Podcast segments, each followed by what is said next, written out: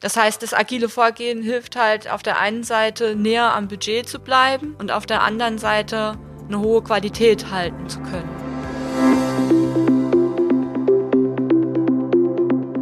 Hallo und willkommen zurück zu Informatiker erklären die Welt. Das Thema der heutigen Folge lautet Requirements Engineering im agilen Umfeld. Das hört sich erstmal sehr allgemein an, aber wir brechen das Thema heute in seine Einzelteile. Consistec Inhouse Softwareentwickler Marcel Zinnow und Alexandra Bernhardt erklären, was typische Anforderungen, Missverständnisse, Herausforderungen, Lösungen und Ideen des agilen Engineering sind. Es gibt viele Dinge zu erläutern. Bleibt gespannt und viel Spaß beim Hören.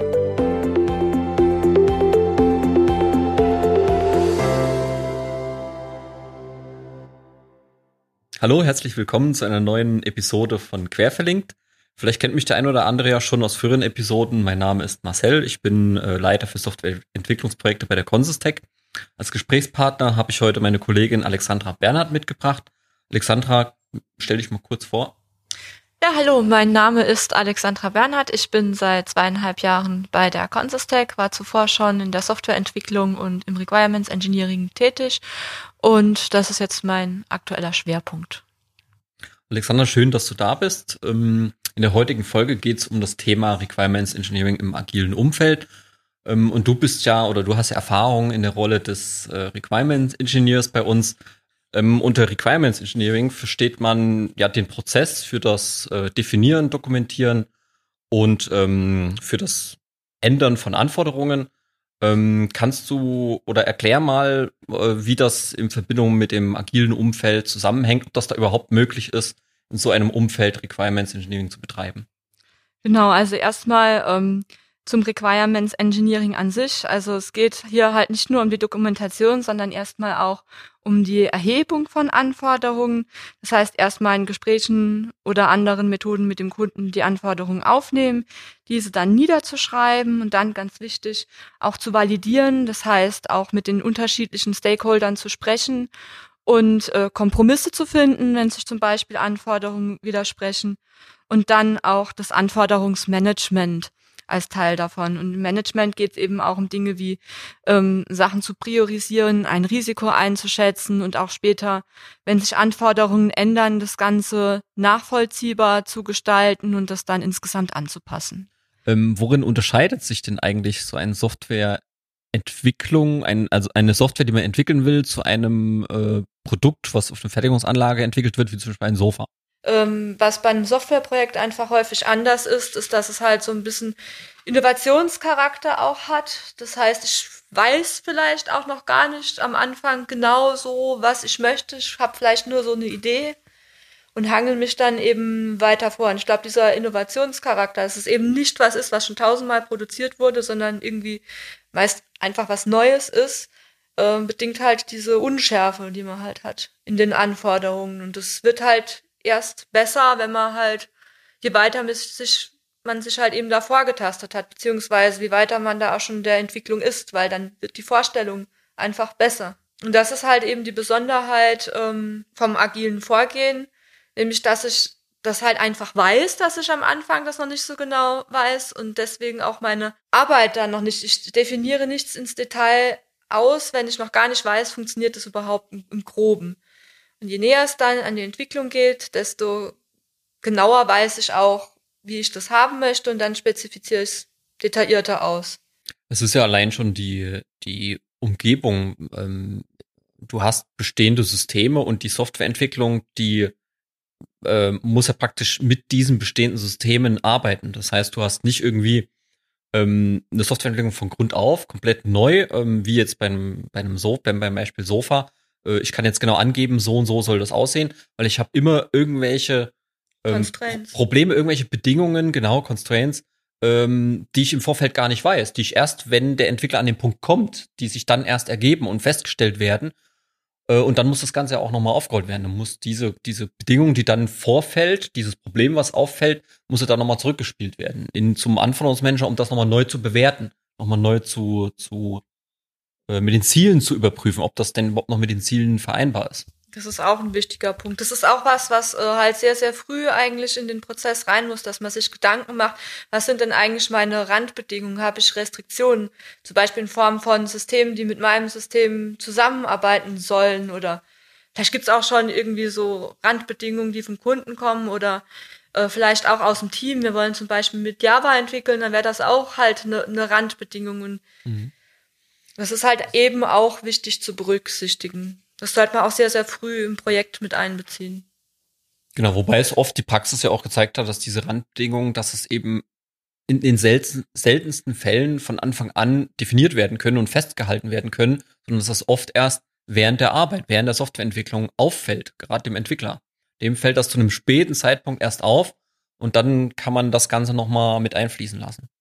Ja, also man tut sehr viel, äh, dass man diese halt kennt, aber ja. einiges ist man sich halt einfach nicht bewusst. Das muss man sich dann auch direkt, wenn sowas auffällig ist, direkt notieren, dass man die nicht vergisst. Auch wenn man am Anfang halt schon merkt, ich habe die in die Constraints, halt man sich das halt gleich äh, notieren, weil das ist halt häufig was, was halt dann vergessen wird und dann kann das halt sehr schwierig dann halt eben später werden, wenn man das nicht beachtet hat. Dann passt halt alles nicht mehr. Ich kenne ja aus der Praxis die Projektmanagement-Methode Scrum ähm, und ich kenne die agilen Werte ähm, und da wird ja gerade, was Requirements Engineering äh, angeht, wird da nichts davon erwähnt. Ähm, wie ist das in der Praxis? Wird da Requirements Engineering einfach weggelassen oder wie bildet sich das wieder? Wie, wie stellt sich das dar? Ja, das ist halt so ein Missverständnis, das teilweise in der Praxis vorkommt, dass man meint, im Prinzip hat man durch Scrum schon alles gegeben, was man braucht. Also im Prinzip hat man ja schon unterschiedliche ähm, Möglichkeiten, seine Anforderungen in Epics, User Stories und so weiter herunterzubrechen. Aber das ist halt eben keineswegs ausreichend, beziehungsweise sollte man das ergänzen, auch durch klassische Methoden oder angepasste klassische Methoden. Du hast gerade eben die Begriffe Epics, User Stories und Tasks verwendet. Kannst du die kurz erklären? Also die Idee ist, dass man äh, von äh, groben Anforderungen und einer groben Granularität immer feiner wird. Das heißt, ich habe auf der obersten Ebene die Epics, die äh, mehrere User Stories entsprechend enthalten können und die User Stories wiederum lassen sich in Tasks herunterbrechen. Und je nachdem, wenn man noch eine Ebene zwischendrin braucht, dann hat man noch Features, um, die, um eine Klammer, um die User Stories entsprechend zu bilden. Ähm, du hast eben von den Missverständnissen geredet. Ähm, ein Missverständnis war, dass in der Praxis die Dokumentation im agilen Umfeld für nicht so wichtig empfinden, empfunden wird. Ist das so? Ja, einer der Leitsätze ist halt eben Kommunikation über Dokumentation. Das heißt aber eben nicht, dass die Dokumentation nicht wichtig ist, sondern dass die Kommunikationsebene noch mal mehr Bedeutung hat. Und ähm, das zweite Missverständnis ähm, habe ich jetzt so interpretiert, dass äh, die Entwickler ähm, Epics, User Stories und Task erwarten in einer gewissen Detailtiefe. Ähm, und das weiß ich nicht, das hört sich aber so an, als wenn sich das ein bisschen nicht zu dem passt, wie man sich äh, Requirements im agilen Umfeld vorstellt. Ähm, wie ist das denn genau gemeint? Ja, es ist also so, dass ähm, im Scrum zum Beispiel ähm, die unterschiedlichen Detaillierungsgrade durch ähm, Epics eben als das grobkörnigste Element bis runter zu den Tasks halt eben gegeben sind, für entsprechend aus Anforderungen rein und raus zu zoomen. Aber so ähm, gängigerweise gehen auch schon ganz die Entwickler beziehungsweise auch im Anforderungsmanagement äh, relativ intuitiv vor und ähm, erfassen, benutzen auch andere Möglichkeiten der Dokumentation. Dazu zählen zum Beispiel ähm, die Prozessmodellierung, die man erstmal braucht, um sich einen Überblick über die Fachlichkeit überhaupt zu verschaffen, beziehungsweise wie der spätere Prozess einmal in der Software aussehen soll, ähm, bis runter zu dem GUI-Design äh, in Form von Wireframes und äh, ja auch der äh, Softwareentwurf zählt da dazu beziehungsweise auch Kontextmodelle, in denen man einfach sehen kann, wie die entwickelte Software mit der Umgebung interagiert. Genau, also die Dokumentation ist ein zentrales Artefakt im Requirements Engineering. So habe ich das jetzt verstanden. Ähm, man erhält dadurch ähm, einen, die, den Einblick von verschiedenen Sichtweisen. Ähm, es verschafft einen Überblick über das Große und Ganze. Ähm, du hast auch jetzt Beispiele genannt von verschiedenen Dokumentationen. Ähm, was ist denn der Sinn und Zweck, beziehungsweise ich kenne jetzt, also ich habe viel erlebt, äh, dass viele erwarten, die Dokumentation, die wird gemacht, um im Nachhinein dann das Festgehaltene auch ähm, als Nachweis zu haben, dass man sagt, okay, äh, das wurde jetzt angefordert, äh, das ist im Budget drin und das muss dann auch entwickelt werden. Ähm, Gibt es da noch andere Zwecke und Ziele der Dokumentation? Ja, leider wird ähm, teilweise hauptsächlich der Fokus darauf gelegt, dass man die Anforderungen erstmal initial schätzen kann. Aber ähm, die Zwecke sind vielfältig ähm, für die Anforderungsdefinition. Zum Beispiel rechtliche Zwecke, wenn ich mich tatsächlich absichern muss, das ist das eine. Aber man möchte auch zum Beispiel die spätere Wartung erleichtern. Das heißt, das hilft den Softwareentwicklern auch, wenn das äh, System entsprechend dokumentiert ist. Und auch initial zum Beispiel möchte man vielleicht alle mal erstmal auf einen gemeinsamen Stand bringen und äh, würde da entsprechend auch ähm, mehr Dokumentationsaufwand betreiben, wie man es vielleicht später machen würde, einfach um alle mal auf einen Stand zu bringen. Das kann dann sehr individuell auch gestaltet werden, also mit Diagrammen oder ganz frei. Alles, was halt dem Verständnis nützt, ist da dienlich. Also ich denke, was auf jeden Fall ähm, klar sein sollte, ist, dass Dokumentation nicht allumfassend sein kann. Ja, ja. Ähm, jetzt ist es so, mit dem Kunde muss ja oft ein, gibt es ein gegebenes Budget und man, vereinbart einen gewissen, einen festen Zeitrahmen. Ähm, und am Ende müssen dann Anforderungen oder erwartet der Kunde einfach, dass die Anforderungen geschätzt werden. Wie siehst du das gerade im agilen Umfeld? Ja, im agilen Umfeld geht man da ähm, gängigerweise ein bisschen anders vor, beziehungsweise ist der Fokus und die Idee dahinter eine andere. Die Idee ist, dass man im Prinzip erstmal eine Vision formuliert, das ist das allergröbste, übergeordnete und dann äh, seine Ziele ableitet. Die Ziele müssen dann zum Beispiel auch irgendwie in einer Form messbar sein, damit man auch feststellen kann, hat man die tatsächlich erreicht und äh, gut verständlich. Und die Ziele dienen dann im Prinzip erstmal als Leitplanken für die Anforderungsdefinition. Und am Ende des Tages ist es wichtiger, dass der Kunde seine Geschäftsziele erreicht und auch für die Softwareentwicklung ist es wichtiger, dass sie das unterstützt, als ähm, Anforderungen, die man ursprünglich mal definiert hat, exakt einzuhalten. Natürlich geht man nicht hin und äh, hält es dann komplett frei. Auch da würde man Anforderungen initial definieren, damit man eine Vorstellung hat, aber die Zielsetzung ist grundsätzlich eine andere erstmal. Mhm. Also ähm, verstehe ich das richtig? Man hat, äh, egal ob im klassischen Projektumfeld oder im agilen, ähm, der Zeitrahmen und das Budget kann in beiden Fällen fix sein. Ähm, der Unterschied, der große Unterschied ist dann eben in den Anforderungen. In dem klassischen Umfeld werden die Anforderungen von Anfang an fix vorgegeben, auch die Anzahl an Anforderungen. Und im agilen Umfeld orientiert man sich eher an den Zielen. Ähm, es kann ein initiales Set an Anforderungen geben, aber man hat dann auch die Möglichkeit, ähm, Anforderungen, wenn einfach das Budget erschöpft ist oder der zeitliche Rahmen nicht eingehalten werden kann, fallen zu lassen. Wenn sie wenn sie trotz, wenn trotzdem das übergeordnete Ziel erreicht werden kann. Sehe ich das so richtig so? Leider ist es im, auch im agilen Kontext meistens so, dass äh, der Kunde dann doch ein Budget tatsächlich fixieren möchte, aber man hat da mehr Stellschrauben entsprechend wie im klassischen Ansatz. Also im agilen Ansatz würde man eher hingehen und sich auf die Geschäftsziele einigen, die Erfüllung von diesen Zielen und sich weniger auf die Anforderungen sehr stark fixieren.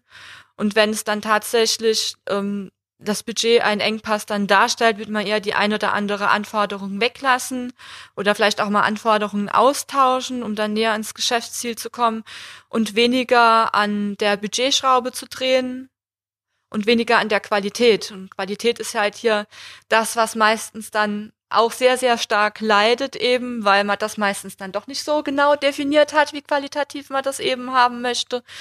Und das führt dann halt sehr, sehr viel zu Kundenunzufriedenheit dann am Ende. Genau. Das heißt, das agile Vorgehen hilft halt auf der einen Seite näher am Budget zu bleiben und auf der anderen Seite eine hohe Qualität halten zu können. Genau, ins, insbesondere bei der Qualität äh, möchte ich auch hier nochmal herausstellen, ähm, es gibt ja den Unterschied zwischen innere und äußere Qualität. Und die äußere Qualität ist eben das, was der Kunde sieht, was ihm leicht verständlich ist, wie zum Beispiel die Benutzermaske, die der Endbenutzer dann sieht, oder vielleicht irgendwelche Geschwindigkeiten. Er sieht dann äh, die Reaktion, die kommt ganz schnell. Aber was wir als Softwareentwickler auch beachten müssen, ist die innere Qualität. Das heißt, wir müssen darauf achten, dass die Software auch wartungsfreundlich ist. oder dass er auch gewisse ähm, Dinge beachtet wie Architektur, Design, die dem Kunden gar nicht so ersichtlich sind. Ähm, genau, man kann sich da eigentlich auch nicht mehr als Softwareentwickler in der heutigen Zeit rausreden. Da gibt's mittlerweile jede Menge Normen und es wird eigentlich erwartet und auch vorausgesetzt, dass die entsprechend eingehalten werden, wenn man es nicht sowieso schon im Vertrag fixiert hat. Also mhm. ganz wichtig heutzutage. Genau. Jetzt hast du erwähnt, dass im agilen Umfeld äh, es wichtiger ist, die übergeordneten Geschäftsziele zu definieren und dass man auch dann Anforderungen, wenn das Budget knapp wird oder dass der Zeitpunkt kommt, wo es im Projekt zu Ende geht, dass man auch Anforderungen fallen lassen kann. Ich kann mir vorstellen, dass es beim Kunden zu Unmut führt, dass er gar nicht äh, erfreut ist, dann solche Kompromisse einzugehen ähm, wie ist das denn? Ja, also wichtig ist halt hier tatsächlich das gegenseitige Vertrauen. es hilft halt auch viel, wenn man sich halt in einer Kunden-Lieferanten-Beziehung da halt auch schon ein bisschen besser kennt oder es hängt auch davon ab, ob der Kunde eben auch schon in agile Projekte entsprechend involviert war und das Vorgehen so ein bisschen kennt.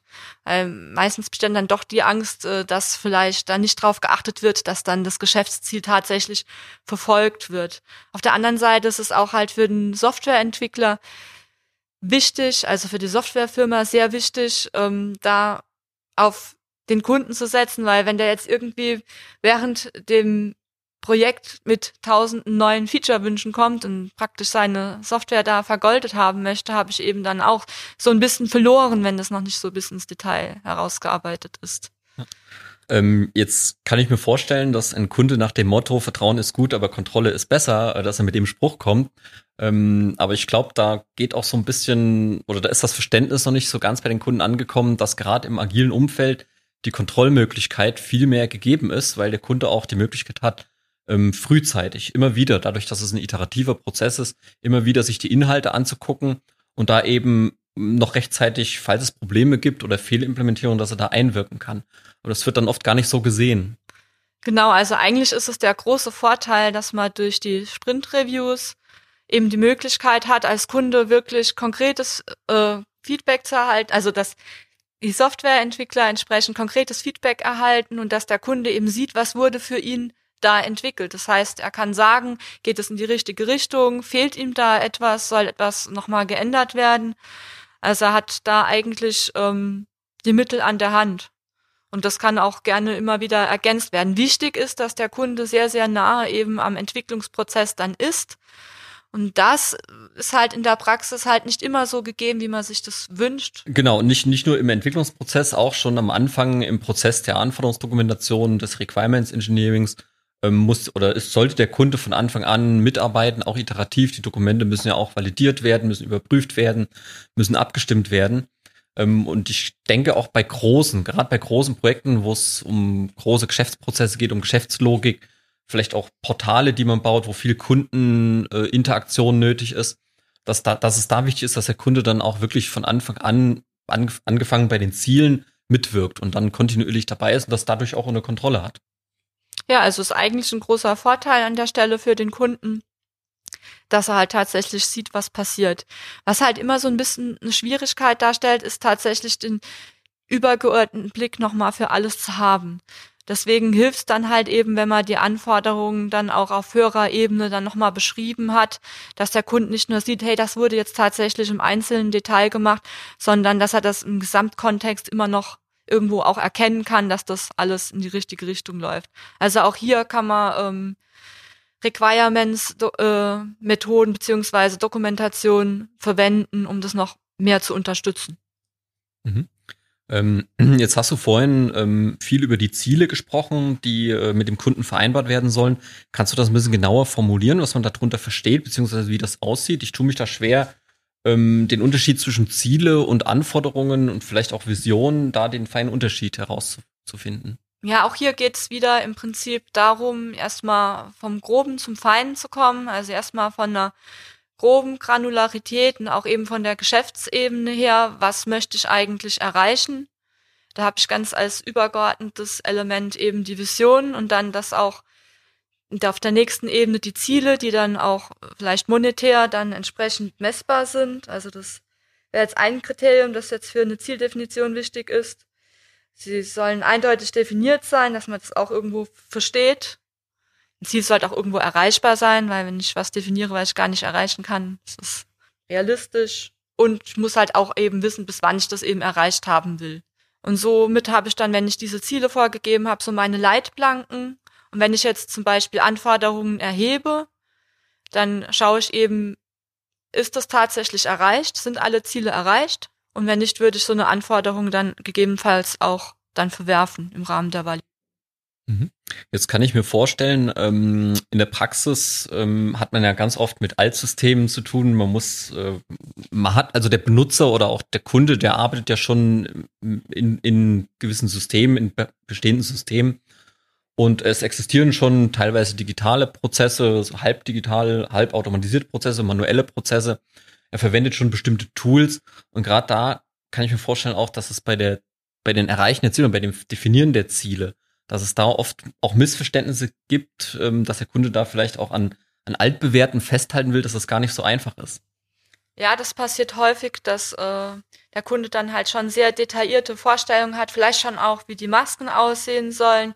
Je nachdem, wenn er ein bisschen technisch versiert ist, teilweise geht das schon dann runter bis auf die Datenbank und dann ist es eben die Aufgabe, ähm, des Requirements Engineering beziehungsweise des Anforderungsmanagers, dass er da das ein bisschen hinterfragt und dann auch mal sagt, lass uns noch mal eine Ebene zurückgehen, lass uns mal erst auf das Grobe gucken und dann noch mal äh, herunterbrechen, was eigentlich das Ziel ist. Und teilweise gibt es dann viel bessere oder andere Lösungen, auf die man dann vielleicht im ersten Schritt gar nicht gekommen wäre, weil man halt eben, äh, wenn man in seiner Fachlichkeit unterwegs ist, halt da schon sehr viel halt eben eine Erfahrung hat auf der anderen Seite ist es so, dass ähm, das sehr, sehr wichtig ist, was die Fachexperten als Information liefern können. Wichtig ist das halt aus denen so ein bisschen herauszukitzeln, was tatsächlich der Kern von dem Ganzen ist. Das ist dann, glaube ich, auch so ein bisschen die Kunst äh, im Anforderungsmanagement, ähm, weil der Fachbereich, der Fachexperte spricht dann aus seiner eigenen Sicht, was er gewohnt ist, was er kennt, auch Bestehendes, was er schon kennt. Und ähm, wir müssen dann im Rahmen der Digitalisierung dann auch verschiedene Fachbereiche übergreifend das Ganze unterstützen. Und das ist dann doch nochmal ein bisschen anders, als wie es nur der Einzelne sieht, der, der sein Ziel verfolgt, aber nicht das Große und Ganze. Genau. Also es gehört halt zur Validierung der Anforderungen halt hinzu, dass man halt solche Dinge dann auch anspricht und mit den Stakeholdern gemeinsam ausdiskutiert. Und teilweise muss dann halt eben auch eine Priorität zwischen unterschiedlichen Anforderungen tatsächlich getroffen werden, wenn es dann tatsächlich nicht. Und immer wieder hilft es tatsächlich zu hinterfragen, dass warum, ja, warum soll das genau so und so umgesetzt werden? Also wenn es direkt von Anfang an sehr, sehr konkret ist, hilft es, da immer nochmal nachzufragen. Genau. Ähm, jetzt ist es so, in, ähm, oft möchte ein Kunde schneller die Umsetzung haben und so ein bisschen das Requirement Engineering, das Anforderungsmanagement überspringen. Und dann kommt es oft bei Entwicklern zur Problematik, dass sie ähm, den Sprint oder die Umsetzung beginnen sollen und dann aber einfach Unklarheit herrscht und Unverständnis, was die Anforderungen betrifft. Ähm, jetzt wird in der Literatur von einem Sprint Null äh, gesprochen. Kannst du uns da kurz was erzählen? Ja, also direkt eben mit Scrum zu starten, ohne den Rahmen so ein bisschen geklärt zu haben, wenn man ein neues Projekt startet, ähm, ist eigentlich, führt eigentlich dazu, dass dann wahrscheinlich der erste Sprint sehr im Eimer ist. Und wirkt halt nach außen hin auch nicht so super toll. Also das heißt, in der Realität wird man erstmal vorgehen und den Rahmen so ein bisschen klären. Das fängt dann an ähm, von den Arbeitsbedingungen, beziehungsweise muss man auch klären, ob Mitarbeiter noch Schulungen benötigen, bis runter, dass man ähm, ähm, das System, also wie sagt man, Systemdesign schon mal entwirft. Also kann dann auch schon mal passieren, dass ein Sprint Null begonnen wird und sich im Nachhinein rausstellt, ähm, es ist noch lange nicht so weit, wir müssen eigentlich noch mal einen größeren Umfang an Requirements Engineering betreiben, um überhaupt mit der Umsetzung beginnen zu können. Das könnte halt eben im auch passieren und dann muss man eben in der frühen Phase schon überlegen, wie man dagegen steuern kann. Das Gute ist, man wird es halt sehr, sehr früh erkennen, bevor halt eben der Schaden schon da ist oder intensiviert wurde. Mhm. Okay. Ähm, du hast ja bereits viel Erfahrung im Bereich Requirements Engineering gesammelt. Ähm, was kannst du denn generell so Kunden empfehlen, die in größeren Softwareprojekten noch gar keine, gar keine Ahnung haben, gar keine Kenntnisse haben, sowas noch nie gemacht haben? Ähm, was sind denn so deine zwei, drei Tipps, die du mitgeben würdest, um überhaupt einen richtigen Start äh, zu also, finden? Also erstmal wichtig ist es tatsächlich, beziehungsweise extrem hilfreich, wenn äh, die Entwickler sehr, sehr nah an den fachlichen Prozessen sind, beziehungsweise am Kunden. Und dass sie verstehen, was tatsächlich umgesetzt werden soll. Egal, wie viel Invest man am Anfang hat, für die Anforderungen aufzunehmen. Man hat insbesondere zu Projektbeginn eine sehr große Unschärfe in der mhm. Anforderungsdefinition. Genau. Eben weil die Entwickler die Fachdomäne nicht so tief kennen mhm. oder den speziellen Kunden nicht kennen. Mhm. Und deswegen ist es so wichtig, dass der Kunde den Prozess begleitet und eben auch immer wieder Feedback gibt, geht's denn in die richtige Richtung? Und dass man ja, weil man auch noch nicht weiß, was, was, was schafft man jetzt tatsächlich in der Umsetzung von den Anforderungen her, dass man die Anforderungen erst auch dann richtig detailliert aufnimmt und mit dem Kunden dann eben bearbeitet, wenn man sie auch tatsächlich umsetzt. Ansonsten hat man die ganze Arbeit eigentlich umsonst gemacht und muss dann mhm. wieder Genau, da fällt mir auch der schöne Begriff Domain-Driven Design ein, ähm, der gerade für die Entwickler zum Verständnis der Geschäftslogik, der Geschäftsprozesse beim Kunden dient da möchte ich auch nochmal auf den Podcast verweisen, äh, Domain-Driven ja. Design. Also es ist sehr, sehr wichtig, ähm, initial auch zu klären, wer sind denn eigentlich die relevanten Stakeholder, wer liefert überhaupt Informationen zur Anforderung, wer muss berücksichtigt werden später, wer sind die tatsächlichen Anwender. Und das ist sehr wichtig, das vorab zu klären, dass man da niemanden vergisst. Wenn dann tatsächlich einer nicht direkt ins Projekt eingebunden wird, dass man das wenigstens in Form von Personas in irgendeiner Art festhält und dann später nochmal daran denkt, dass man die nicht komplett außen vor lässt. Mhm. Ähm, wir kommen ja auch jetzt langsam dem Ende entgegen. Mich würde am Ende noch interessieren, ähm, was würdest du für was würdest du dir von einem Kunden wünschen? Ja, natürlich, dass er tatsächlich sehr nah am Entwicklungsprojekt ist und da Input liefert, so viel er halt eben kann. Dass eine aktive Kommunikation stattfindet, auch so ein bisschen partnerschaftliche Zusammenarbeit ist sehr, sehr wichtig, dass man da eine gewisse Vertrauensbasis hat, dass der andere auch nicht irgendwie da Quatsch für einen umsetzt. Und ähm, ja, Entwickler möchten halt eben gerne auch verstehen, welche, also zumindest die Entwickler in meinem Umfeld möchten auch gerne verstehen, ähm, was sie da entsprechend entwickeln. Deswegen ist es auch so besonders wichtig. Ähm, und genau deswegen arbeiten Entwickler in Sprints. Ähm, Sprint ist ein fest definierter Abschnitt, in dem die Entwickler die Software umsetzen.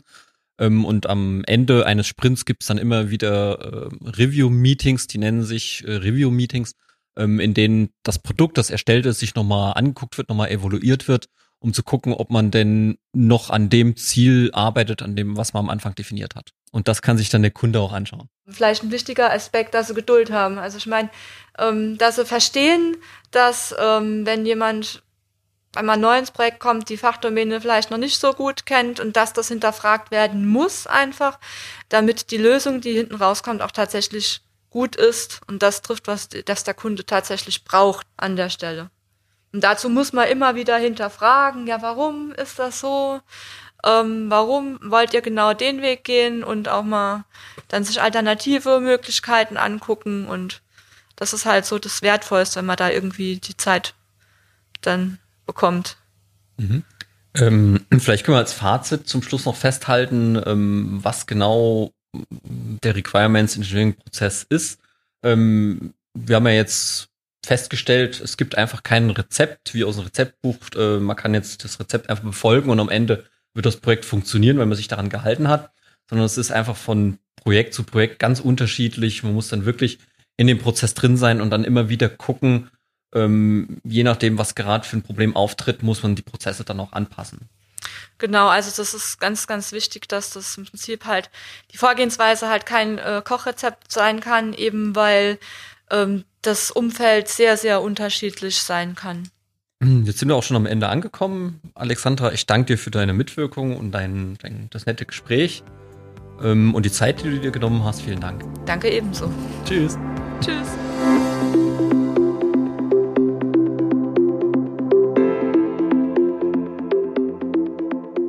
So, das war's schon wieder für heute. Wir hoffen, euch hat das Thema gefallen und dass ihr etwas mitnehmen könnt.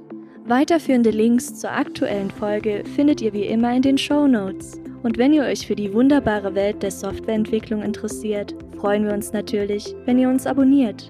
Für unsere Folge am 7. Juli haben wir Consistec CEO Dr. Thomas Sinwell und einen ganz besonderen Gast für euch im Gepäck. Bis zum nächsten Mal. Wir freuen uns auf euch.